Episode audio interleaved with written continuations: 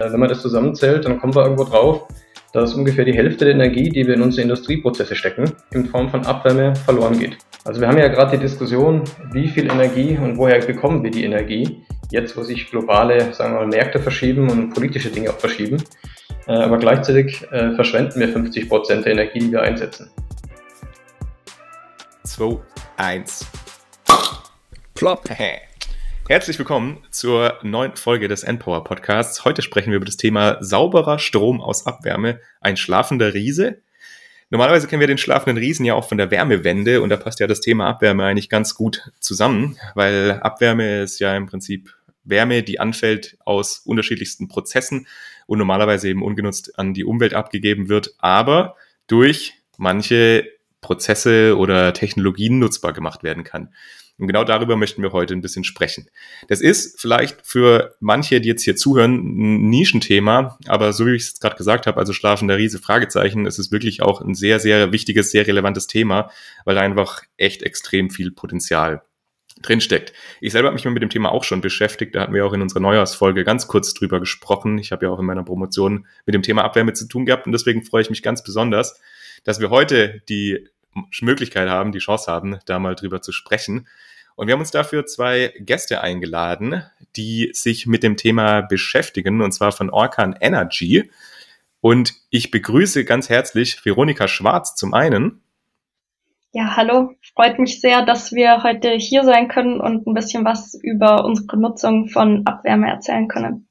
Schön, dass du da bist. Und als zweites auch Andreas Sichert, auch von Orkan Energy. Hallo, freue mich auch hier zu sein und äh, mit euch ein bisschen über das Thema Abwärmenutzung sprechen zu können. Schön, dass ihr beide hier seid. Wir werden heute so ein bisschen drüber sprechen, warum eigentlich Abwärme, also was die Relevanz von Abwärme, was ist auch eigentlich Abwärme und dann werden wir über eine ganz spezielle Technologie reden und zwar über ORC-Anlagen, Organic Rankine Cycle. Das ist nämlich die Technologie, mit der man dann tatsächlich eben Strom aus Abwärme gewinnen kann. Und dann eben so ein bisschen, ja, für was kann man das denn jetzt einsetzen? Was sind Anwendungen auch von diesen ORC-Anlagen? Und natürlich am Ende nochmal so ein kleiner Blick in die Zukunft. Wie kann sich das alles entwickeln und wie sieht eigentlich eine Welt aus, in der Abwärme konsequent genutzt wird? Aber Julius, zuerst entweder naja, oder. Oder vielleicht auch noch mal eine kurze Vorstellung, oder? Vorstellung, du hast völlig recht. Ja, das ist natürlich richtig. Deswegen, okay, dann, Veronika, fang doch du mal an. Was treibt dich denn an, an dem ganzen Thema? Was hast du so gemacht und ja, was motiviert dich? Ja, danke, genau. Also erstmal, mein Name ist Veronika Schwarz. Ich bin vom Hintergrund Maschinenbauerin und ich habe damals schon vor etwa vier Jahren, müsste es jetzt sein, während dem Studium bei Orkan angefangen.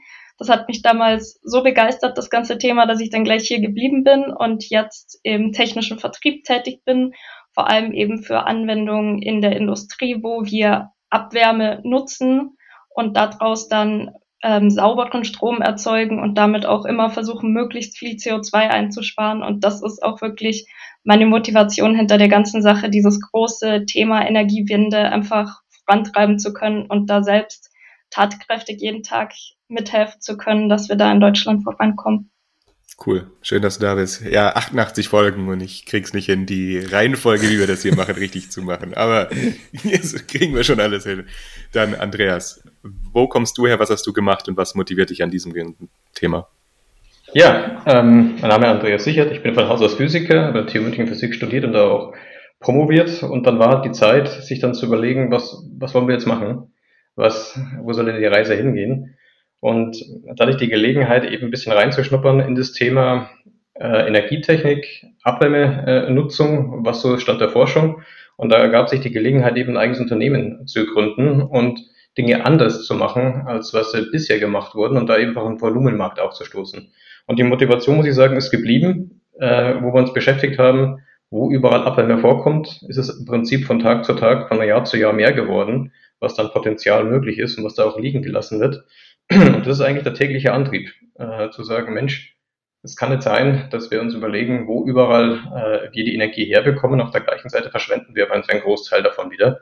Und da wollten wir was tun und äh, haben wir uns aufgerafft und haben wir eine eigene Unternehmung gestartet äh, und sie vorangetrieben. Wunderbar, ihr beiden, genau, spannend, spannend. Orkan gibt es auch schon ein paar Jahre, ne? Ich habe gesehen, seit 2008, also ihr seid im 15., 16. Jahr, je nachdem, wie man wahrscheinlich rechnet. Genau. Andreas, es gibt fünf, äh, vier Entweder-Oder-Fragen an dich und natürlich auch an Veronika. Ich fange wieder mit Veronika an. Ihr könnt schnell antworten, ihr könnt was dazu sagen, ihr müsst aber nicht. Kaffee oder viel Kaffee, Veronika? Oh, viel Kaffee. viel Kaffee. ähm, Berg oder an den See am Samstagnachmittag? Äh, lieber in die Berge. Da wir in München sind, ist das natürlich immer eine gute Möglichkeit. Genau. München oder München? Ja, dann München. Ja. Nein, ich habe gerade, ich habe Veronika eben schon gefragt und deswegen wollte ich sie ein bisschen foppen. Äh, genau, es ist, äh, du hast, äh, du warst, du hast in München studiert und hast auch da, bist jetzt eben auch da am Arbeiten. Ich, sorry, ich musste mir, ich musste einmal diesen dummen Sprung machen. Dann auf LinkedIn steht, äh, dass du äh, äh, Sales Engineer bist. Das hast du eben auch schon gesagt. Aber die Frage ist es, willst du, bist du, fühlst du dich eher als Ingenieur oder fühlst du dich eher als Sales? Oh, ich muss sagen, das ist im Moment stark 50-50. Ich war immer mehr Engineer, aber ich gehe immer mehr in die Sales-Richtung. Ähm, und mir macht aber beides gleichermaßen Spaß. Ähm, ich glaube, das wird sich zeigen, wie sich das Ganze noch hin entwickelt. Nice. Ja, cool, cool. Ja, ist wahrscheinlich auch spannend, also weil du die beiden Dinge, weil das ja super wichtig ist, auch für Andreas oder für die gesamte Company, ne? Genau. Andreas, Butter oder Margarine? Butter. Gründer oder Angestellter? ähm, weiß ich nicht. Äh, Gründer wahrscheinlich.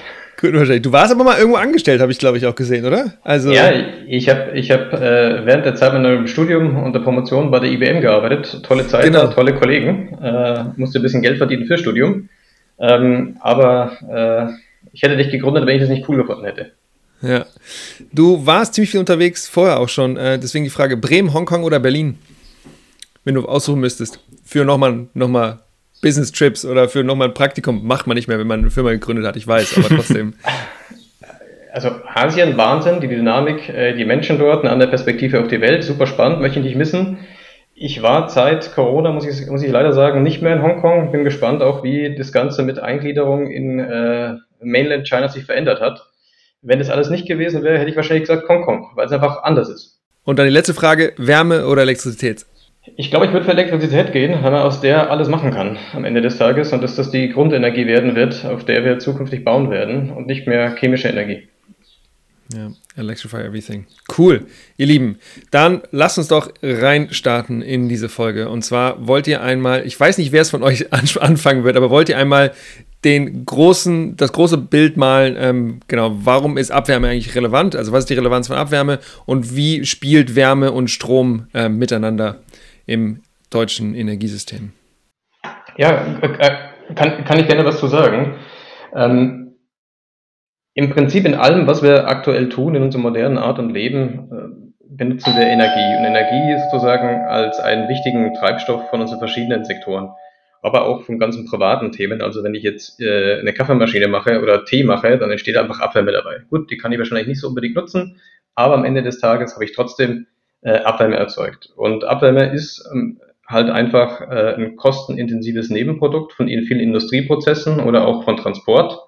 Und ähm, da kann man einfach ansetzen. Machen wir mal ein Beispiel. Wenn man im Auto irgendwie von A nach B fährt, werde ich wahrscheinlich mit 80% Wirkungsgrad Abwärme erzeugen aus der Energie, die ich im Tank habe. Weil einfach äh, in dem dynamischen Prozess Autofahren, Start, Stopp im Verbrenner einfach das wahnsinnig ineffizient ist. Wird effizienter, wenn ich mit einem großen Seeschiff von A nach B, von Hongkong nach Europa fahre, aber dann bin ich bestenfalls auch mit 50 Prozent unterwegs und verbrenne unglaublich viel Energie, die ich gar nicht nutze. Und das kann man eben fortführen. Äh, und äh, wenn man das zusammenzählt, dann kommen wir irgendwo drauf, dass ungefähr die Hälfte der Energie, die wir in unsere Industrieprozesse stecken, in Form von Abwärme verloren geht. Also wir haben ja gerade die Diskussion, wie viel Energie und woher bekommen wir die Energie, jetzt wo sich globale, sagen wir mal, Märkte verschieben und politische Dinge auch verschieben. Äh, aber gleichzeitig verschwenden wir 50 Prozent der Energie, die wir einsetzen. Also ist schon, schon, nicht, ist schon nicht wenig. Und wenn man das ein bisschen konkreter machen möchte, vielleicht kommen wir nachher noch drauf auf so Beispiele, an denen wir gerade arbeiten, sagen wir mal Zement. Und da gibt es halt zwei große Abwärmequellen. Und wenn man allein die deutschen Zementwerke, das heißt im Klinkerkühler, im Drehrohrofen, das nutzen wollen würde, ähm, dann könnte man Gas einsparen, sozusagen, wenn man das anstelle von verstromt. Und dann könnte man locker eine Stadt wie Essen damit beheizen. Und diese Energie, quasi die Heizenergie Essens äh, in einem Jahr, die verballern wir ungenutzt. Und das ist die Frage, wollen wir uns und können wir uns das sozusagen weiter leisten? Und was eben an der Abwärme spannend ist, die ist halt nicht wie Wind und Sonne von irgendwas abhängig, sondern am Ende des Tages ist halt diese Energie immer dann da, wenn der Prozess läuft. Und wenn man die dann umwandelt und den Prozess wieder zur Verfügung stellt, dann ist es aus Prozess, Prozess, Prozesssicht Grundlast. Hm. Warum, warum können wir uns denn das so leisten oder warum haben wir uns das über die letzten Jahrzehnte geleistet, dass wir so viel Abwärme einfach verpuffen lassen? Ich glaube, es hat mehrere Ebenen. Ich glaube, es hat die Ebene, Energie war einfach billig und wir haben das als normal hingenommen, dass Energie eine untergeordnete Rolle spielt äh, in unserem Leben und dass wir viele andere Dinge konsumieren und einfach da einen Zugang hatten zu billigem russischem Gas. Das war einfach Faktum. Ähm, wir sehen das auch in vielen anderen Regionen der Welt, wo Energie stark subventioniert ist, weil es einfach wichtig ist, quasi, um in der Bevölkerung Wohlstand zu haben. Und jetzt kommen wir halt wieder in eine Zeit, wo, wo Energie einen echten Preis haben wird. Die andere Thematik ist wahrscheinlich auch, und da hoffen wir ein Stück beitragen zu können, dass einfach vor 10, 15 Jahren es keine Technologie gab, um breit in der Masse Abwärme wirklich nutzbar zu machen. Abwärme hat man genutzt über große Kraftwerke, wenn überhaupt. Und die Mehrzahl der Abwärmequellen sind aber nicht sehr groß. Selbst so ein Zementwerk hat jetzt nicht 100 Megawatt an Abwärme an einem Punkt. Da sprechen wir um 10 Megawatt und so weiter. Ähm, das heißt, wir wir brauchen andere Technologie als wie ein Kraftwerk, um das nutzbar zu machen. Und die musste erst entwickelt werden und äh, soweit gereift werden, kommerziell attraktiv werden, dass man es auch einsetzen kann. Also ich glaube, da kommen einfach jetzt ein paar Dinge zusammen. Das eine ist Bewusstsein, das andere ist Bepreisung von Energie. Dann ist die Frage Circular Economy, alles, was wir produzieren, irgendwie auch wirklich zu nutzen, effizient. Und dann technologische Innovation, die das alles möglich macht. Ich glaube, das kommt jetzt, sagen wir mal, in diesen Jahren alles zusammen. Ja, ist auch ein guter Punkt, den du ansprichst, mit, dass Energie ja damals auch zu billig war. Wir hatten da auch ah, vor einer Weile mal mit jemandem gesprochen, der dann gesagt hat, es in einem Bitumenwerk es einfach auch billiger war, einfach dieses Bitumen einfach nachzuheizen, anstatt da mal eine Dämmung drumherum zu packen, weil einfach das Gas so billig war. Und dann hat man gesagt, nö, ist ja egal, wir heizen einfach dazu und dann passt das schon. Aber gib uns doch mal so ein bisschen vielleicht nochmal einen Überblick darüber, wie Abwärme aktuell eigentlich genutzt wird. Weil man kennt ja Abwärme vielleicht ja auch aus der Nutzung in Fernwärmenetzen. Manche haben das beispielsweise hier, wir in Karlsruhe, haben ja ein riesen Fernwärmenetz, äh, was sich zu den größten Teil eben aus Abwärme aus hier der Erdölraffinerie in Karlsruhe speist. Also gib uns doch mal so ein bisschen Überblick, was, was wird im, im Prinzip aktuell in Deutschland mit Abwärme denn gemacht? Also Abwärme wird im allermeisten Fall, da wo es technisch möglich war, kommerziell sinnvoll äh, war, irgendwie versucht zu nutzen innerhalb des eigenen Werksgeländes des Prozesses. Also Hochtemperaturabwärme im Speziellen, also das heißt auf einem Niveau, wo man es mit einer Dampfturbine nutzen kann, im Stahlwerk, das wird gemacht einfach. Weil das war schon immer wirtschaftlich, immer sinnvoll und das gibt es. Papierfabriken und auch große Chemieparks versuchen ja auch kaskadierend Wärme von, die Abwärme, die anfällt auf Temperatur A, auf niedrigem Temperaturniveau B, wieder irgendwo in den Prozess reinzubekommen als Vorwärmung, um einfach Energie ähm, sozusagen zu, zu, zu recyceln und, und einzusparen. Und dann gibt's eben äh, außerhalb des Werksgeländes, wo man eben auch versucht, Abwärme direkt zu nutzen, eben im Sinne von äh, Nahwärme- oder Fernwärmenetzen und dergleichen. Jetzt stellen wir aber fest, dass das sozusagen einfach nicht immer möglich ist oder dass eben Technologie nicht verfügbar war. Die wie im Stahlwerk äh, findet man oft Aussagen wie Veronika sicherlich die auch schon begegnet, wir haben keine Abwärme. Und dann fragt man nach und stellen fest, Moment mal, wir definieren Abwärme alles erst ab 300 Grad aufwärts. Aber unter 300 Grad, ja, da haben wir ganz viel. Aber das kann man doch nicht nutzen. Doch, kann man jetzt schon nutzen. Und ich glaube, da verschiebt sich halt Stand der Technik und ähm, Technologie. Und damit muss sich auch Bewusstsein verändern im Sinne von, was Abwärme und wann nutzbare Abwärme ist, auch kommerziell nutzbare Abwärme ist, nicht nur, nicht nur ähm, sozusagen technisch. Und im Sinne von direkter Nutzung ähm, für Heizzwecken, wir sagen immer, im, in, jedem, in jedem Form von Vertrieb, das Gespräch, das wir führen, wenn ihr die Möglichkeit habt, direkte Abwärmenutzung zu machen, also direkt in Wärme zu nutzen, macht das. Das wird wirtschaftlich, ökonomisch, ökologisch nie geschlagen werden von Verstromung. Aber wie viele Heizstunden haben wir denn im Jahr? Volllaststunden. 3000 vielleicht im Jahr. Wie viele äh, Stunden hat das Jahr? 8500 äh, plus sozusagen, je nachdem, wie lange halt die, die Anlagen laufen. In der, in der, in der energieintensiven Industrie zumindest 7500. Das heißt, man hat auf jeden Fall 5000 Stunden, wo man keine Heizzwecke dafür hat. Und ähm, das nächste Thema ist, dass sozusagen, dass sozusagen die äh, großen Industriebetriebe sehr meist weit weg von Wohnbebauungen stehen und dadurch einfach Fernwärmeleitungen ja, es gelegt werden müssen, äh, Grundstückseigentümer gefragt werden müssen, offen sind es Bundesliegenschaften wie Autobahnen und dann wird das ganz schnell ein komplexes Projekt, das dann ewig sich zieht und dann ist einfach die Frage, wenn wir uns auf das Thema Klimawandel uns anschauen, muss man ja akzeptieren, dass wir nicht ein Emissions-, sondern ein Budgetproblem haben. Wir dürfen ja nur so und so viel CO2 emittieren, bis die Konzentration so und so hoch ist in der Atmosphäre, dass gewisse Effekte eintreten. Das heißt, ich habe ein Budgetproblem kein Ratenproblem. Im Sinne von, wie viel Emissionen ich pro Jahr habe. Bezogen auf ein beliebiges Referenzjahr. Die Erde interessiert sich nicht für beliebige Referenzjahre. Das ist ein physikalischer Prozess in der Atmosphäre. Und das bedeutet, je eher ich anfange, wirkungsvoll irgendwelche Maßnahmen zu machen, desto besser. Und dann habe ich halt auch so Effekte wie, gehen wir zum Beispiel Zement zurück, die Idee, die man auch in der Politik hört, ja, wir müssen Abwärmenutzung vielleicht sogar ähm, zwingend machen, Beispiel Zementwerk für Heizzwecke, gute Idee. Moment, wann brauche ich nochmal Heizenergie? Januar, Februar wäre gut, weil das ziemlich kalt. Und wann haben Zementwerke typischerweise ihren Jahresstillstand und ihre, ihre Wartungsarbeiten? Im Januar, Februar, weil da braucht keiner Zement, weil es so ziemlich kalt ist, baut da keiner. Also das sieht man einfach, manche diese Dinge passen schwer zusammen. Also das heißt, wo Abwärme entsteht und Abwärme gebraucht wird, örtlich, zeitlich, Temperaturniveaus und so weiter. Und da entsteht man könnte sagen, eine Lücke, aber im genaueren Hinsehen ist diese Lücke sehr, sehr groß, wo man aus dieser Abwärme etwas machen muss, wenn man sie nutzen möchte. Und da sagen wir einfach, lasst uns verstromen, weil Strom ist pure Exergie, kann man in alles andere umwandeln, kann man immer nutzen, ins Netz einspeisen und so weiter, da ist es auf keinen Fall verloren. Und, und so kommen wir eigentlich darauf, dass der Markt sehr, sehr groß ist und es viele Anwendungsmöglichkeiten gibt und es eigentlich nie eine Konkurrenz gibt zwischen Verstromung und direkter Abwärmenutzung. Weil direkte geht immer vor, einfach aus ganz, ganz logischen Erwägungen, weil ich keine Wandlungsverluste habe und weil ich es immer direkt dann irgendwie nutzen kann. Aber das ist halt in, sagen wir mal, nur einem kleinen Teil der Fälle wirklich zu 100 Prozent möglich. Und ihr macht ja im Prinzip diese Verstromung, kommen wir gleich nochmal drauf, aber jetzt muss ich doch nochmal auf diesen Aspekt äh, Verstromung vor Heizzweck muss ich nochmal äh, zum, zum Sprechen kommen, weil es ist natürlich schon so, dass ja für Strombereitstellung auch andere Technologien bereitstehen, die auch sehr günstig Strom bereitstellen können, also Photovoltaik, Windenergie. Und wir haben ja schon bei Heizzwecken das Problem, dass wir auch gerade Bestandsgebäude relativ schwierig CO2-neutral machen können und dass eben dafür ja Fernwärmenetze mit Abwärmenutzung eine, eine durchaus sinnvolle Option sein können, um eben dann das Fernwärmenetz CO2-neutral beziehungsweise eben relativ CO2-arm zu gestalten. Wie schätzt ihr denn so grundsätzlich das, das Potenzial ein, also von diesen beiden Nutzungszwecken?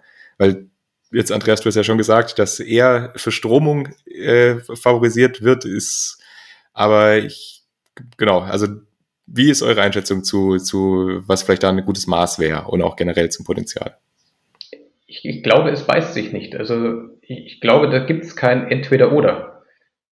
Also eine einfache Möglichkeit, wir haben Projekte, wo wir wissen, dass der Kunde mit einem Fernwärmenetz mit der Gemeinde liebäugelt und dass das auch kommen wird. Aber das sind Zeithorizonte von locker fünf, eher zehn Jahren, bis sowas realisiert wird. Und dann gibt es einen Ausbau über weitere fünf bis zehn Jahren und der ist ungewiss. In der Zeit hat sich aber eine Verstromung längst gerechnet. Und zum anderen hat man ja die Wärmeauskopplung mit uns dann quasi schon realisiert. Das heißt, an unserer Wärmeauskopplung aus dem Prozess, aus einem Rauchgas, aus, aus dem Heißluft zum Beispiel, ist ja schon da. Das macht ja das ganze Thema Fernwärmenetz dann nur noch einfacher, schneller und günstiger sozusagen, wenn das schon da ist und schon amortisiert ist. Und dann kommen wir zu dem Thema, was ich versucht habe zu sagen wenn man eben Wärme braucht für die 3000 Stunden im Jahr für Heizzwecke, dann stellt man halt unsere Module ab und hat in den anderen 5000 Stunden im Jahr aber immer noch die Möglichkeit, extrem günstigen und sauberen Strom zu erzeugen. Also ich sehe das überhaupt nicht als Konkurrenz, sondern ich glaube, wir können einfach mit unserer, mit unserem Thema so ein Frontrunner sein, dort, wo es eben eine Kombination am Ende des Tages, also nach 10, 15 Jahren sein wird und können schon mal sozusagen ähm, das Fundament legen, dass es für die Fernwärme einfacher wird. Ich finde es nur schwierig, wenn man sagt, naja, da wird irgendwas irgendwann in zehn Jahren mal kommen, lass uns mal warten und zehn Jahre lang weiter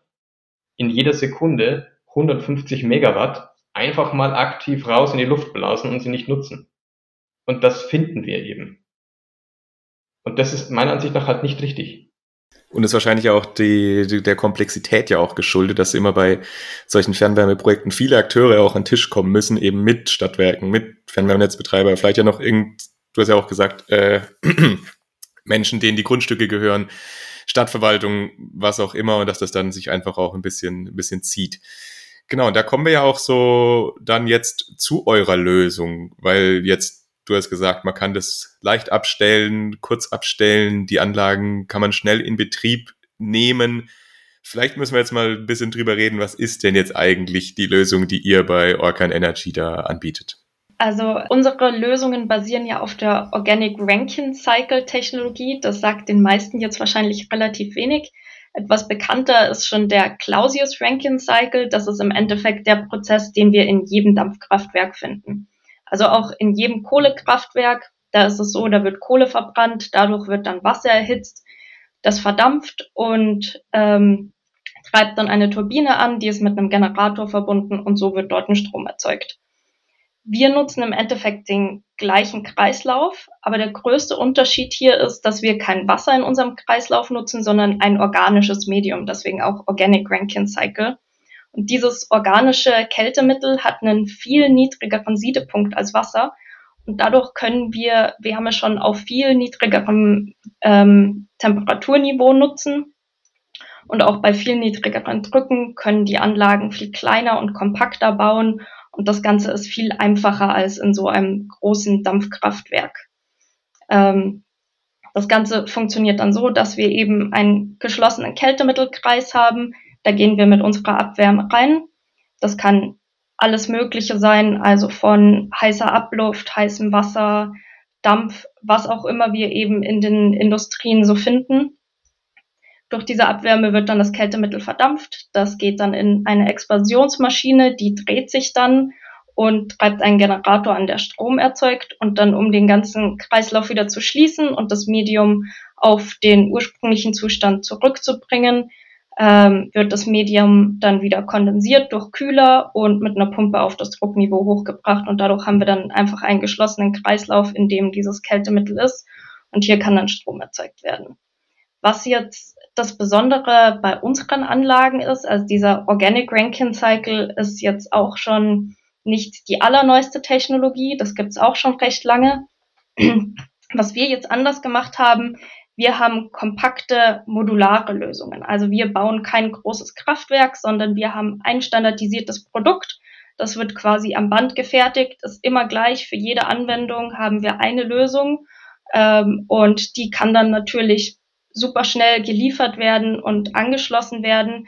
Wenn wir an einem Standort mehr Abwärme haben, können wir einfach mehrere von diesen Modulen hinstellen und die können dann diese Wärme nutzen. Dadurch geht eben die Implementierung so super schnell. Und auch wenn wir sagen, okay, in zehn Jahren haben wir dann ein Fernwärmenetz dort, wir können aber schnell unsere Module dort schon hinstellen und jetzt schon die Wärme nutzen, in der Zeit, wo dann dieses Fernwärmenetz erst gebaut wird. Ähm, genau, das ist, denke ich, so der große Unterschied zu den bereits etablierten Lösungen. Jetzt auf eurer Webseite, also sieht man dieses, diese, dieses, du hast gesagt, diese eine Lösung und der äh, Efficiency Pack EP 150200 steht auf der Webseite jedenfalls. Und da drüber steht, dass es in mehreren Bereichen ange, äh, genutzt werden kann. Also hier, hier, steht Industry, Marine und Power Generation. Ähm, was sind, könnt ihr vielleicht über diese drei, drei Orte einmal oder diese drei Applikationsmöglichkeiten einmal sprechen? Ähm, bei, also ich glaube, Andreas, du hattest ja eben schon ein bisschen in Industrie, schon verschiedene Zement und so weiter angesprochen, aber zum Beispiel Marine kann ich mir jetzt nicht so viel vorstellen, da ist ein Schiff drauf und Power Generation kann ich mir auch noch nicht so viel vorstellen, also ich wahrscheinlich schon, aber könnt ihr das mal äh, noch einmal, äh, einmal aussprechen? Ja. Also das sind einfach die drei äh, Marktsegmente, also in die wir halt einfach versucht haben, unseren Markt zu strukturieren. Wir sagen dazu die drei Verticals. Marine, was verbirgt sich dahinter? Also alle Schiffe, die, also alle kommerziellen Schiffe sozusagen, die auf den Weltmeeren schwimmen, da reden wir über irgendwie 100.000 große Schiffe weltweit, die unsere Güter fürs tägliche Leben von A nach B äh, ähm, transportieren, die werden ja angetrieben. Und dieser Antrieb funktioniert ausnahmslos äh, mit Verbrennungskraftmaschinen. In der Mehrzahl sind es einfach Motoren, zwei- oder viertakter Motoren.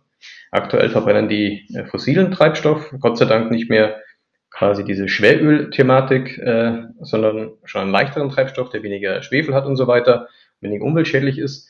Und wir hoffen ja, dass in Zukunft äh, die fossilen Treibstoffe ersetzt werden durch weitestens in der E-Fuel, diese nachhaltige Treibstoffe, weil einfach Batterie sich, sich nicht rechnet mit dem Schiff, da wird so viel Energie verbraucht äh, auf der Reise, dass man sozusagen, ich glaube, zwei bis sieben Schiffe mitnehmen müsste, die nur den Batteriepack tragen. Ansonsten wird das Schiff sinken. Das funktioniert mit der Energiedichte noch nicht. Also es wird ein chemischer Treibstoff sein. Und das heißt, wir werden weiter versuchen müssen, diesen chemischen Treibstoff dann später auch umzusetzen, wieder in Vortrieb. Wahrscheinlich in Motoren in erster Linie. In Diskussion kann auch sein Brennstoffzelle. All diese Kraftmaschinen haben eins zu eigen. Die haben halt thermodynamisch, und da kann man Kanon nicht ausdrücken, einen gewissen Wirkungsgrad. Und der liegt im besten Fall aktuell bei 50 Prozent, eher darunter vielleicht mit der Brennstoffzelle perspektivisch mal bei 60 Prozent. Das heißt im Umkehrschluss aber auch, dass man zwischen 50 und 40 Prozent äh, Energieinhalt im Tank Abwärme produzieren wird, die über den Schornstein einfach verpufft. Am großen Kreuzfahrtschiff kann man vielleicht ins Barbereich da aufheizen oder irgendwie die Wäscherei für die Handtücher betreiben. Aber am großen Containerschiff, wo es nur eine minimale Besatzungszahl gibt und so weiter, was wird man den Abwärme machen? Nichts. So, und mit unserer Technologie kann man halt wie Veronika du es vorher erklärt hast, Energie rückgewinnen. Strom zum Beispiel. Das heißt, die Hauptmaschine muss den Strom, den man braucht, eben für diese Schiffe, und das ist oft nicht wenig, weil Kühlthemen, Lichtnavigation, Hilfsantriebe und so weiter, äh, kann man dann eben aus der bisher weggeworfenen Energie, aus der Abwärme ähm, versorgen. Und dadurch sinkt natürlich der Treibstoffverbrauch des Schiffs, wenn es von A nach B fährt. Also wir reden davon, dass man durchaus zwei bis zehn Prozent des Treibstoffes von so einem Schiff einsparen kann. Einfach nur, dass man das nutzt, was man bis jetzt über den Schornstein rausbläst. Und das ist nicht unerheblich. Und das ist natürlich umso auch interessanter wiederum, wenn man dann wieder an diese nachhaltigen Treibstoffe denkt, weil die haben eine geringere Energiedichte typischerweise. Das heißt, ich muss größere Tanks haben, die sind auch teurer.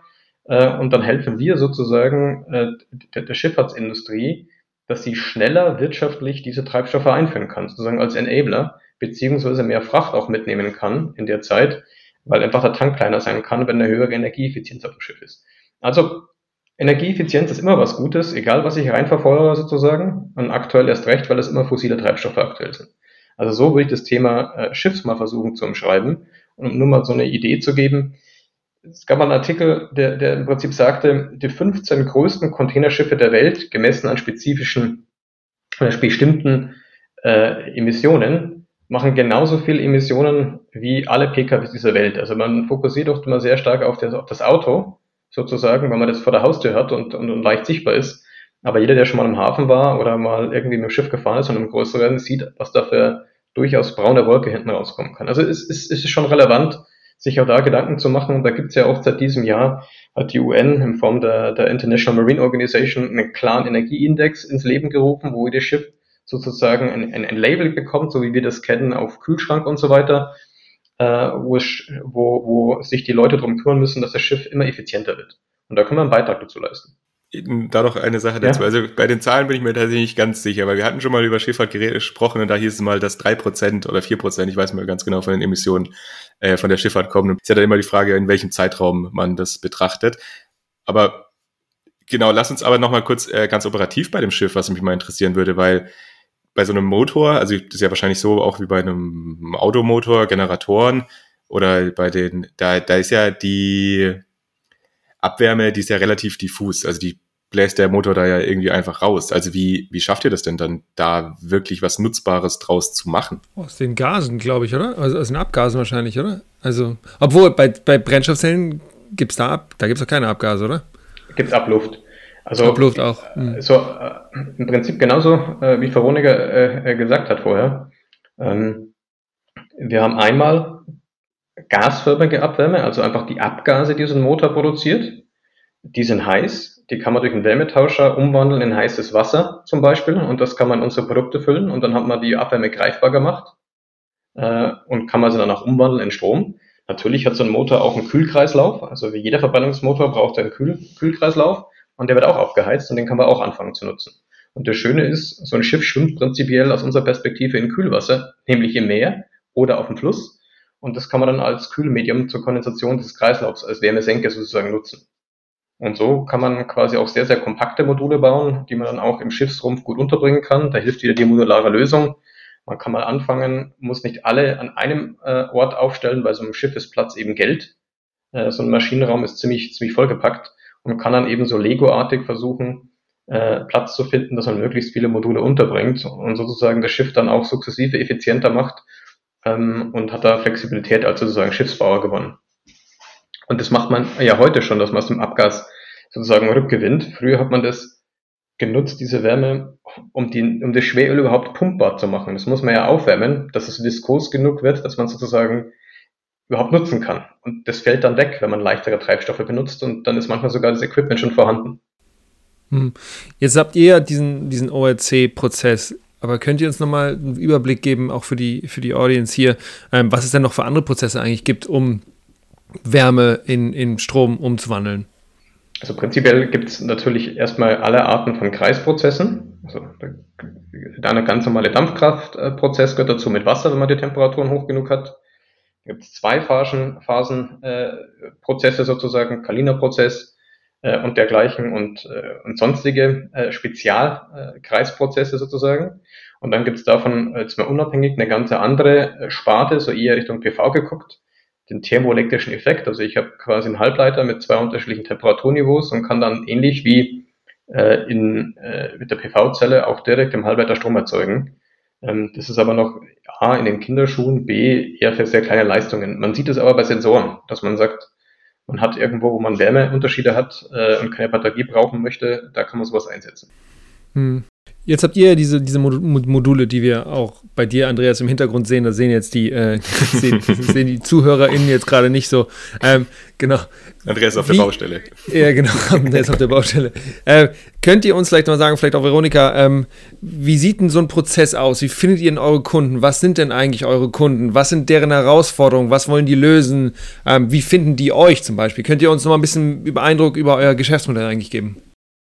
Genau, also unsere Kunden, vor allem wenn wir jetzt über den Industriebereich in Deutschland reden, ich glaube, das ist hier so der Hauptfokus, ähm, sind im Endeffekt überall dort, wo auch viel Energie verbraucht wird. Das sind meistens die ähm, Industriesektoren, wo wir dann auch Abwärme finden.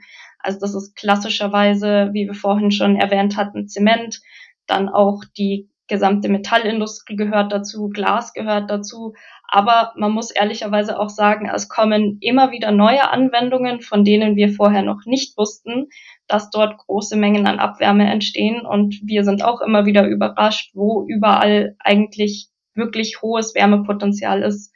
Ähm, unsere Kunden finden uns dabei auf allen möglichen verschiedenen Wegen. Am Anfang haben wir natürlich auch sehr viel Kaltakquise gemacht. Mittlerweile sind wir etwas bekannter und bekommen viele Anfragen natürlich einfach über unsere Website, wir treffen Kunden auf Messen und so weiter. Ähm, und im Endeffekt läuft das dann meistens so ab, dass wir erstmal schauen, was ist denn an Abwärme da? Und dann können wir ganz schnell einmal kurz ausrechnen, okay, wie viel Strom können wir hier erzeugen? Ist das Ganze wirtschaftlich? Macht das Ganze Sinn? Können wir uns einbinden? Ähm, das ist, wenn die Wärmedaten schon vorhanden sind und der Kunde schon weiß, was er für Abwärmequellen hat, eigentlich ein sehr schneller Prozess. Genau, und dann fahren wir vor Ort und schauen uns an, wie man sich da einbinden kann. Das ist meistens die größere Herausforderung. Das Stromerzeugen ist recht simpel. Da haben wir unsere Standardmodule. Wir müssen meistens eher schauen, wie können wir uns in den Prozess integrieren. Ähm, aber da finden wir eigentlich auch immer Lösungen. Da haben wir mittlerweile auch sehr viel Erfahrungen gesammelt, dass wir uns ins Abgas, ähm, in die Wasserkreise überall einbinden können. Hm. Wie wird denn Wärme, also oder Strom, der aus Abwärme kommt, äh, zum Beispiel im EEG äh, geregelt? Also kann man, muss das, muss dieser Strom dann immer dann vor Ort in dem Zementwerk oder was auch immer es ist, dann direkt verbraucht werden? Äh, oder können die das auch einspeisen? Und wenn ja, ist das ein attraktiv, ist das attraktiv, das einzuspeisen oder nicht? Also was sind so die, die, die, was ist der, der Lösungsraum und was ist das, wo ihr, wo es meistens darauf hinaus, äh, hinausläuft? Im Prinzip ist es, im Prinzip, äh, sagen wir mal, ist der, ist der Business Case und zwar der Basis-Business Case immer der, sozusagen der, der die Abwärme hat, äh, wandelt sie in Strom um und verdrängt dadurch äh, Bezug vom Netz. Also das heißt, er spart sich sozusagen den Stromeinkauf ein. Und hm, dann ist sozusagen der Tarif direkt. Hm. Genau, dann ist es der Tarif sozusagen total unsubventioniert. Das heißt, äh, dir, mir, als Steuerzahlenden entsteht überhaupt kein negativer Effekt, sondern da gibt es einfach einen Spieler, der hat verbrauchsnah, netzdienlich, weil es muss keine, äh, keine Leitung gebaut werden, es gibt keine Backup-Kapazitäten, er braucht einfach weniger Strom. Punkt. Und das ist dann reine Effizienzsteigerung von, den, von, von diesem Kalender, von diesem Werk. Und ich glaube, das ist einfach der, der größte sozusagen Vorteil, äh, den man auch aus, aus sozusagen Unternehmenssicht oder auch Gesellschaftssicht äh, haben kann, ähm, weil es einfach ja, auf vielen Ebenen hilft. Hm, dann gibt es natürlich Sondersituationen. Ähm, wir haben vorher quasi Power angeschnitten, aber nicht ausgeführt. Es gibt natürlich auch sowas wie zum Beispiel Geothermie. Das ist die Abwärme der Erde.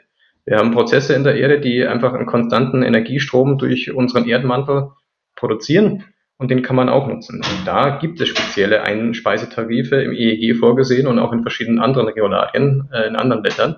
Aber sonst muss man leider sagen, ist das Thema Strom aus Abwärme sehr schlecht geregelt gesetzlich. Also es wird nicht mal als grüner Strom, weil das ist eine Definition im EEG, berücksichtigt, obwohl er wiederum im Greenhouse Gas Protokoll als Scope 1 und Scope 2 mindernd angesehen wird. Also Unternehmen reduzieren ihre Scope 1 und Scope 2 Emissionen, wenn sie Abwärmestromung machen.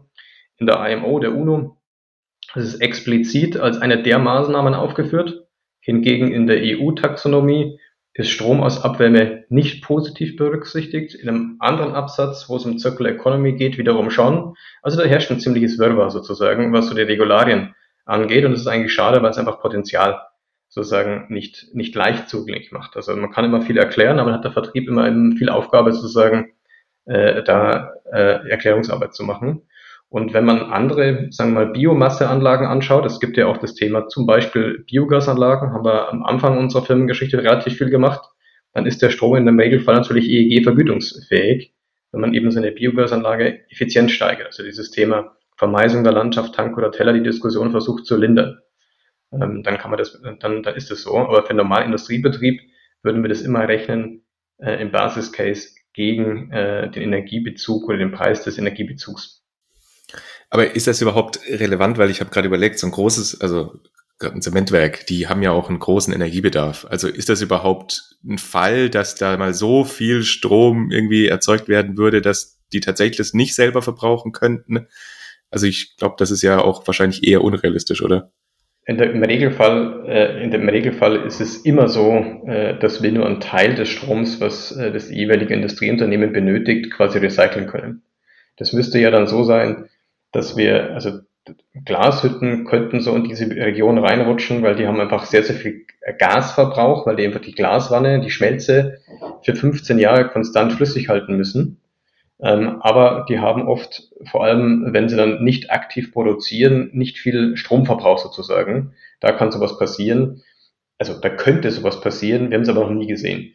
Beim Zementwerk, um da so eine Idee zu geben, ungefähr ein Viertel des äh, Strombezugs kann man sozusagen, wenn man beide Wärmequellen, den Rerohrofen und den Klinkerkühler sinnvoll nutzt, äh, kann man quasi substituieren. Das macht eine Menge aus. Also da sparen sich unsere Kunden durchaus äh, einen ansehnlichen Betrag pro Woche äh, und mit einer vernünftigen Amortisationszeit. Ähm, das macht schon Spaß und Sinn, auch kommerziell.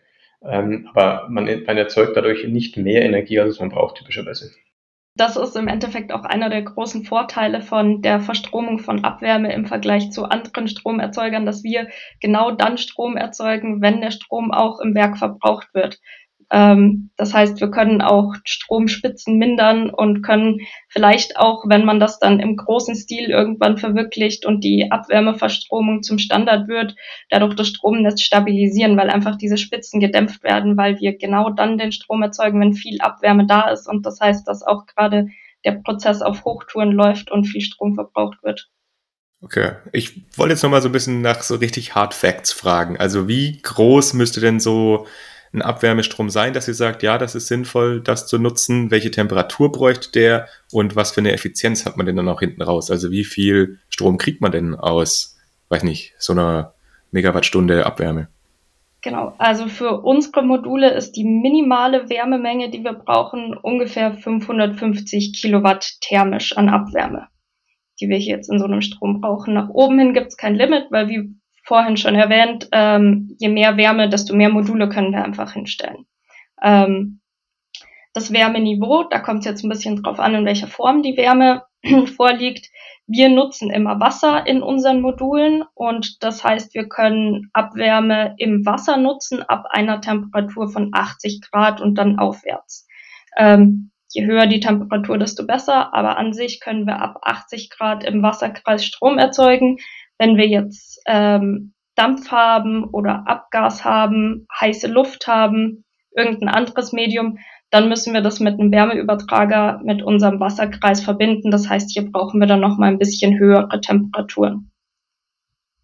Aber wir haben auch häufig Anwendungen, wo wir uns wirklich direkt an Wasserkreise anschließen können. Also eine Anwendung, die wir immer häufiger sehen, ähm, ist, wo die Abwärme auch wirklich aktiv weggekühlt werden muss und es jetzt schon Kühlkreise gibt, in denen quasi Strom eingesetzt wird um diese Wärme zu vernichten. Und da können wir uns dann direkt in die Wasserkreise mit einbinden. Und wir können dann diese Wärme noch nutzen und Strom erzeugen und dann natürlich auch noch ähm, die Kühlerleistung vermindern und dadurch noch zusätzlichen Strom einsparen.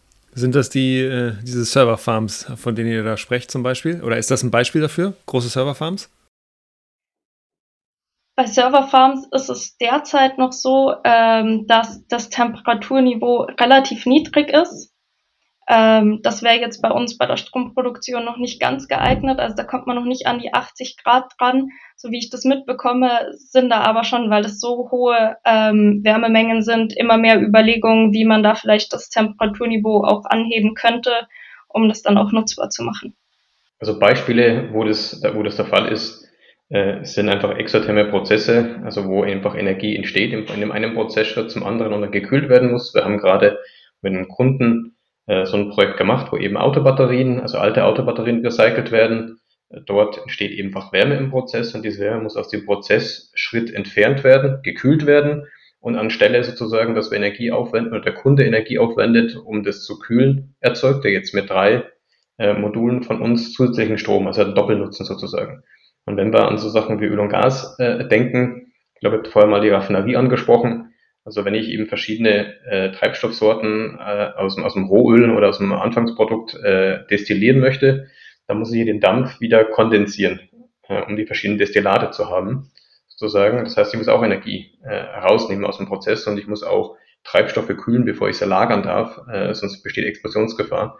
Also das heißt, da haben wir auch sehr große Energiemengen, die heutzutage noch aktiv weggekühlt werden mit diesen Luftkühlern, die man sehr oft sieht.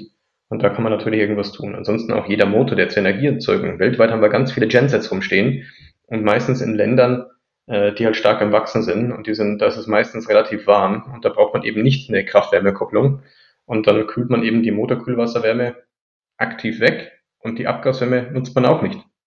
Und das sind alles so Beispiele, wo man sagen kann, naja, ein stromerzeugender Kühler wäre eigentlich ganz praktisch. Du hattest gerade eben diese 550 Kilowatt äh, thermisch angesprochen. K kannst du das nochmal so ein bisschen einordnen? Wie groß ist das? Also ist das so das lokale, die lokale Brauerei hier vor dem Ort oder ist es dann doch das große Zementwerk? Also einfach noch mal so ein bisschen die Größenrelation, wie viel denn 550 äh, Kilowatt thermisch denn sind. Also bei dem großen Zementwerk, da sind wir schon in einem deutlich höheren Bereich. Da sind wir dann schon mehr so im zweistelligen Megawatt-Bereich, ähm, wenn es gut läuft. Ähm, diese 550 Kilowatt thermisch, das wäre zum Beispiel bei einem ähm, großen Genset, könnte man eins von diesen Modulen gut hinstellen. Was ist ein Genset? Ähm, das ist ein Motor, der zur Stromerzeugung eingesetzt wird. Mit Gas? Also, genau. Okay. okay. Der Durchschnittsmotor in Deutschland im Biogas, der war vor ein paar Jahren noch so der typische 500, 600 Kilowatt Motor, also der 500, 600 Kilowatt elektrische Leistung hat und dementsprechend auch auf einem vernünftigen Temperaturniveau äh, die Abwärmemenge zur Verfügung stellt, äh, die Veronika ansprach. Also so, wenn man durch die Lande fährt und sieht Biogasanlagen, könnte man sagen, okay, da kann einer hin, da können zwei hin und so weiter. Also das und wenn man dann an die größeren Module gehen, dann braucht man halt Größenordnung Megawatt, zwei Megawatt. Äh, und das sind dann auch die Gensets, also die Generatoren, die Motoren mit Generatoren, äh, die man im internationalen Kontext findet. Also wenn man jetzt irgendwo ähm, im Schwellenland ist, äh, wo man versucht, äh, einer Region Energie zu geben oder auf einer Insel ist, das wer schon mal äh, Urlaub gemacht hat in Griechenland, viele Inseln sind gar nicht im Stromnetz angeschlossen, die erzeugen ihre eigene Energie oder auch auf die Kanaren, Azoren und so weiter. Das findet man natürlich äh, Gensets aller, aller Größen, also von, von ein bisschen unter Megawatt, aber auch, auch ganz große.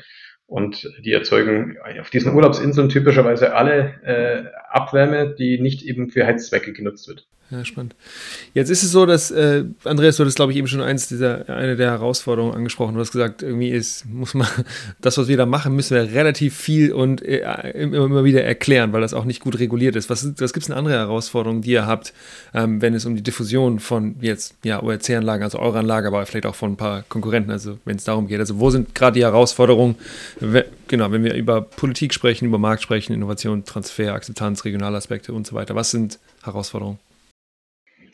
Ich glaube, was wir, was wir so, so, so treffen, ähm, jetzt hier in Europa speziell, äh, sind eben so re regulatorische Aspekte äh, und auch viele Meinungen im Markt. Also wir machen ORC eben, wie wir vorher schon erzählt haben, einfach anders, als wie es früher gemacht wurde. Also wir sagen oft, erste Generation ORCs sind eben große Anlagen, komplexe Kraftwerkanlagen, individuelle Anlagen mit Anlagenführern und so weiter wo auch viele Enttäuschungen entstanden sind. Und die zweite Generation sind halt Produkte. Also so wie wenn wir was kühlen wollen, kaufen wir einen Kühlschrank und lassen nicht ein Kühlhaus bauen. So. Und ähm, wenn man mit dem Thema dann kommt, äh, dann gibt es einfach viele von Werksleiter bis zu Technikern, Ingenieuren in den, bei den Kunden, die sagen, ORC kenne ich. Meinen aber, ich kenne die Vorvorgeneration, so nach dem Motto, ich bin schon mal VW Käfer gefahren. Äh, hat aber zwingend nichts mit dem Tesla zu tun. Aber Auto kenne ich. Ähm, das ist mal, mal, mal eine so eine Geschichte, äh, wo ich sagen würde, so, wie soll ich sagen, ich will nicht sagen Halbwissen, aber eben Wissen, das nicht mehr aktuell ist sozusagen. Äh, Regulatorik, äh, die so ein bisschen unklar ist, ähm, wo man einfach nicht genau weiß, äh, ist es jetzt eigentlich gut, ist es schlecht? Ähm, dann, ich glaube, das Dritte, was wir, was wir auch so sehen, ist, die Regulatorik zwingt ja viele unserer Kunden dazu, viele Maßnahmen zu machen. Also ein Beispiel wäre, zu, nehmen wir mal die Zementindustrie heraus, über die wir schon ein paar Mal gesprochen haben. Wirklich dekarbonisieren wird man die nur können, wenn man Carbon Capture and Storage macht. Weil einfach da im Prozess extrem viel CO2 einfach in dem chemischen Prozess der Zementherstellung anfällt. Hat gar nichts mit Energie erstmal zu tun. Oder Energiebereitstellung zu tun und Temperatur. Ähm, jetzt ist aber die Frage, welche Technologie wird sich da durchsetzen? Und da gibt es eben Technologien, da wird dann mehr Wärme vorhanden sein und es wird Technologien geben, da braucht es weniger. Oder braucht man Wärme? Dann gibt es die Frage, wann kommt das?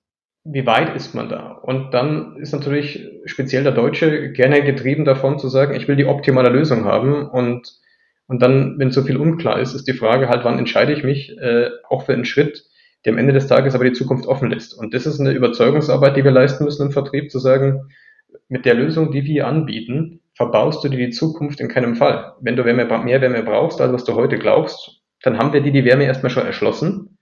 Und wenn du sechs Module heute kaufst und ja, wann wird äh, Carbon Capture and Storage verfügbar sein? Realistisch in Masse, Volumen und kommerziell Ende der Dekade, Anfang der 30er Jahre wahrscheinlich. Ähm, dann hat sich die Anlage schon lange gerechnet und dann kannst du halt eines der Module, zwei der Module von sechs zum Beispiel woanders aufbauen, in einem anderen Standort, in einem anderen Werk oder verkaufst du im Zweitmarkt. Ähm, du verbaust dir damit nichts. Das ist eben grundsätzlich anders, als wenn du eine spezielle Dampfturbine aufgebaut hättest zum Beispiel. Wenn du da irgendwelche Parameter änderst bis im tiefen Teillastbereich oder kannst du das ganze Ding auch abschalten, weil Teillast und Turbine immer schwierig ist. Also ich glaube, da gibt's so, willst du mal umschreiben, mit Regulatorik, Mindset-Themen, und das im Kontrast zu, sagen wir mal, anderen Regionen der Welt. Wir sprachen vorher ja in den Entweder-Oder-Fragen über Asien. Da hat man einen ganz anderen Pragmatismus. Da sagt man einfach, wir stehen heute hier, ich muss in diese Richtung gehen. Was ist der nächste Schritt, der mich in die richtige Richtung richtig voranbringt? Natürlich, der mir nichts verbaut, keine Frage, aber ich brauche nicht die optimale Lösung, sondern ich brauche jetzt eine Lösung, um einen Schritt weiterzukommen, weil heute, wo ich bin, ist nicht gut. Und ich glaube, da können wir noch viel von, von, von ebenso Regionen auch lernen, äh, speziell auch für das Thema ähm, Klimaschutz nicht lange reden, sondern mal das Richtige tun, mal einen ersten Schritt machen. Und damit kommen wir dann auch so langsam schon Richtung dem Ausblick. Also wie sieht denn die Zukunft aus? Du hast ja jetzt gerade schon so ein bisschen angesprochen, Andreas, wo es vielleicht auch hakt und wo sich Sinn entwickeln soll. Aber vielleicht von euch beiden nochmal so die Einschätzung. Was braucht's denn in Zukunft? Was würdet ihr euch vielleicht auch auf Policy-Ebene wünschen, weil sich das Ganze noch, noch weiter entwickeln sollte. Veronika, willst du vielleicht anfangen? Also ich denke, ein erster wichtiger Schritt ist auf jeden Fall mehr Aufmerksamkeit für das Thema. Ähm, wie Andreas schon erwähnt hat, müssen wir immer sehr viel erklären. Wir müssen sehr viel Arbeit erstmal leisten, dass die Kunden überhaupt wissen, was für ein Abwärmepotenzial sie haben. Das ist eben dieser große Riese, ähm, der noch schlummert, von dem viele gar nicht wissen, ähm, dass sie dieses Potenzial nutzen können und damit Geld sparen können, CO2 sparen können und wirklich viel voranbringen können. Also einfach sehr viel Aufmerksamkeit für das Thema Abwärme allgemein und dann eben auch für diese Verstromungslösungen, die es da jetzt gibt, ähm, die ORCs, die wir anbieten, dass das auch eine relativ einfache und schnelle Lösung ist und man nicht zehn Jahre auf ähm, das nächste große Fernwärmeprojekt warten muss, sondern auch jetzt schon was tun kann. Ja, auf jeden Fall wichtig. Und Andreas, was würdest du, wenn du jetzt nochmal einen Wunsch hättest, auch Richtung vielleicht Policy-Ebene, was würdest du dir wünschen, was sich da vielleicht ändern sollte? Schwierig jetzt noch, noch zusätzlich was zu sagen. Ich glaube, diese, dieses Bewusstsein, äh, dieses ins Bewusstsein rücken äh, von, von vielen Bausteinen, das ist ja nicht nur, aber eben auch die Abwärmeverstromung und Abwärmenutzung als wichtigen Baustein. Ich würde mir weniger Dogmatismus sozusagen wünschen. Wir erleben Wasserstoff, wir erleben äh, Brennstoffzelle, wir erleben eine Wärmepumpe. Aber es wird nicht die eine Lösung sein, sondern es wird viele Bausteine benötigen. Ich glaube, das macht ihr in eurem Podcast auch. Eben viele Sachen vorstellen, was alles hilft am Ende des Tages, so ein komplexes Thema zu bewältigen. Und ich glaube, das wäre halt schön, wenn das die Politik äh, ergebnisoffen machen würde, vielen Innovationen, die vielleicht heute auch gar nicht da sind, eben überhaupt eine Chance geben könnten, eben mit einer äh, ergebnisoffenen Regulatorik. Ich glaube, das würde ganz gut helfen. Ähm, und einfach viele, wie soll ich sagen, viele Fürsprecher, dass man einfach versteht, was viel, äh, wie viel Energie äh, wir da täglich alle zusammen verschwenden und dass das nicht so sein muss. Keiner würde einen Wasserhahn laufen lassen. Aber bei der Abwärme machen wir das. Also eine Abwärmenutzung könnte bis zu global 750 Millionen Tonnen CO2 einsparen weltweit. Das ist, das ist ein Wald so groß wie ganz Deutschland. Äh, und das Ganze wirtschaftlich, also ohne sozusagen ähm, irgendjemand seine, seinen Wohlstand zu gefährden. Und ich glaube, das, das muss man irgendwie zu den, zu den entsprechenden Leuten tragen und ins Bewusstsein bringen, äh, weil das stärkt am Ende des Tages den Standort und hilft natürlich auch anderen Regionen sozusagen in ihrem Entwicklungspfad hoffentlich fossile Energieträger, soweit es geht, zu überspringen. Ja, deswegen wollen wir ja diesen Wasserhahn der Abwärme zudrehen, damit die Abwärme möglichst nicht mehr verschwendet wird. Dann kommen wir jetzt auch langsam tatsächlich zum Ende. Wenn ihr habt jetzt nochmal oder ihr habt jetzt nochmal die Möglichkeit, vielleicht auch Werbung zu machen, wenn ihr sagt, hey, wir suchen immer Leute, wir wollen irgendwie bei uns Praktika anbieten. Was gibt's denn bei euch? Wie kann man euch kontaktieren, wenn man vielleicht auch nochmal Fragen hat zu dem ganzen Thema? Vielleicht, äh, Veronika, wie bist du zu uns gekommen? Ähm, ich habe tatsächlich auf Stepstone damals einfach eine ähm, Anzeige gesehen. Aber ich würde sagen, für alle, die jetzt sagen, das hört sich interessant an, ähm, einfach mal bei uns auf die Website gehen, orkan-energy.com. Ähm, da findet ihr eine Karriereseite. Wir suchen gerade viele Leute. Wir sind stark am Wachsen, ein motiviertes junges Team. Also es macht auf jeden Fall Spaß ähm, und es gibt viel zu tun. Genau. Ich sehe, dass es teilweise Englisch ist, ne? Sondern auch, genau, es ist, es ist Englisch und Deutsch und nicht nur IngenieurInnen, sondern auch äh, ja, andere, andere, ja gut, Anwendungs- und Projektingenieur, Servicetechniker, schon, schon, schon, schon tech-lastig, ja? wir, suchen wir, wir, suchen aktuell viele Leute, auch im kaufmännischen Bereich, äh, von, von, von Buchhaltung über Einkauf, über Vertriebler, also es ist, glaube ich, ein breites Spektrum, das wir, äh, das wir an Leuten suchen. Auch ganz klassisch, wie baut man und wie baut man Unternehmen auf, äh, wie bauen wir mehrere Standorte auf, wie internationalisieren wir auch. Es wird auch internationale Standorte geben, auch wer die, äh, da Interesse hat. Ähm, ich hoffe, wir sind ein guter Arbeitgeber, äh, wo man vor allem seine eigenen Spuren hinterlassen kann, wo man was bewegen kann, wo jeder einzelne Mensch zählt und man nicht nur ein großes Rädchen äh, ist, wo man gar nicht sieht, ob man wirklich wirksam ist. Ich glaube, bei uns kommt man viel schneller, als manchem lieb ist, in die Verantwortung und auch immer ins Tun sein eigenes Projekt.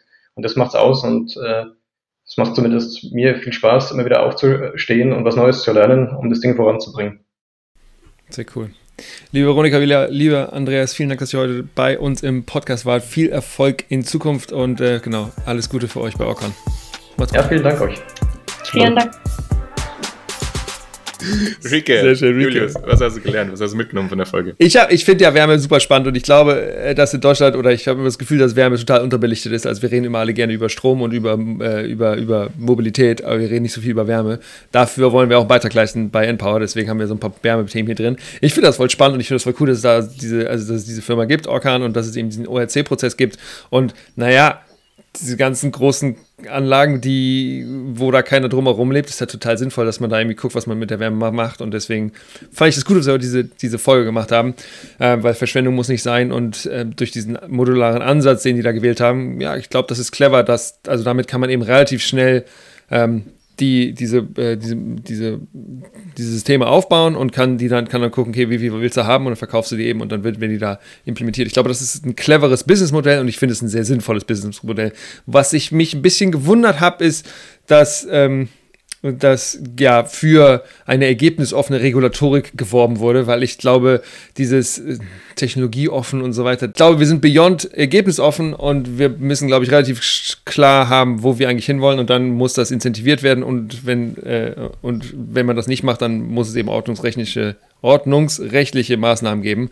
Ähm, und das hat mich ein bisschen verwundert. Aber sonst finde ich die Firma cool, ich finde die Technologie cool und ich glaube, dass die einen dauernden Beitrag leisten kann, wo wir ganz, ganz stark einen bedürfen. So, Markus, wie fandst du die Folge?